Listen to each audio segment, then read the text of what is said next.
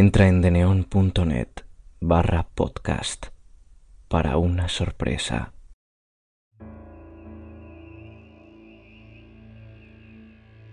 Primero que nada, buenas noches y muchísimas gracias por escucharme. Si quieres estar informado de cada episodio publicado, sígueme en Twitter, arroba cuentos terror con tres R's.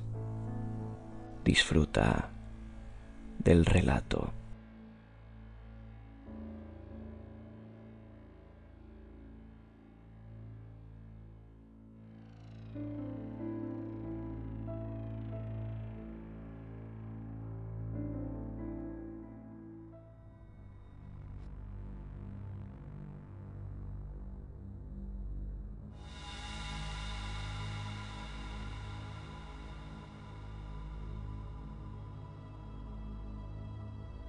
En la época de la conquista en América, México fue uno de los países que más sufrieron a manos de los españoles.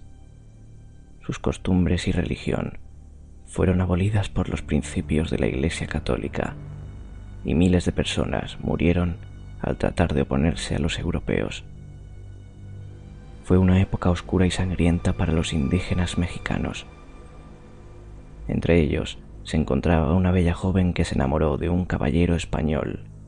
Él, aprovechando los sentimientos que la muchacha le profesaba, no desaprovechó la oportunidad para obtener una noche de pasión a su lado.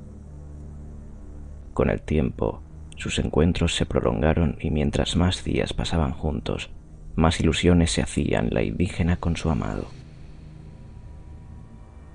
Ella sabía que provenían de castas muy diferentes pero le prometió convertirse a su religión con tal de que pudieran casarse como era menester. Ya tenían tres preciosos hijos juntos, pero el padre no podía reconocerlos porque no vivían en santo matrimonio. Cada vez que le hablaba del tema, él le daba largas. Comprende que por el momento no puedo ofrecerte casamiento, le dijo el hombre. La gente es muy prejuiciosa y no quiero arriesgarme a que te señalen a ti o a los niños. Ya nos casaremos más adelante. Y la joven le creía, prometiendo esperar. Un día se encontraba en el mercado del pueblo cuando escuchó cómo las campanas de la iglesia sonaban. La gente se arremolinaba en la entrada con algarabía, riendo. Una boda acababa de celebrarse y al parecer quien se casaba era una persona importante en el lugar.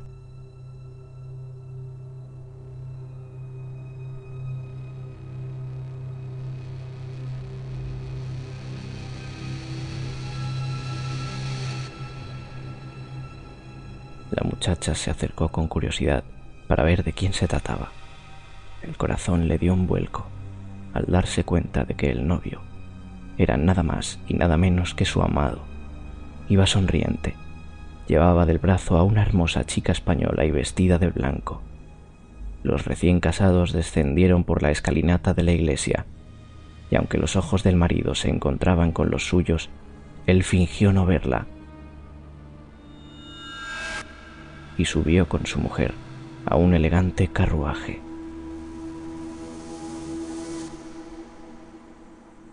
La pobre indígena, humillada, corrió hasta la choza en la que vivía con sus hijos, llorando desconsolada.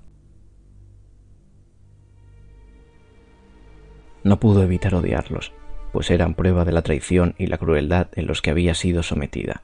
Poco después, se enteró de que el caballero español había regresado a su patria, a donde viviría para siempre en compañía de su esposa. Llena de ira y tristeza, tomó a los niños con frialdad y les dijo que irían hasta el río para tomar un baño. Una vez allí, los ahogó y dejó que el agua se llevara sus cuerpos, maldiciendo al hombre al que alguna vez había amado. Sin embargo, apenas los perdió de vista, la pobre sintió remordimientos y se volvió a echar al río para buscarlos, gimiendo y llorando en vano. Mis hijos, mis hijos.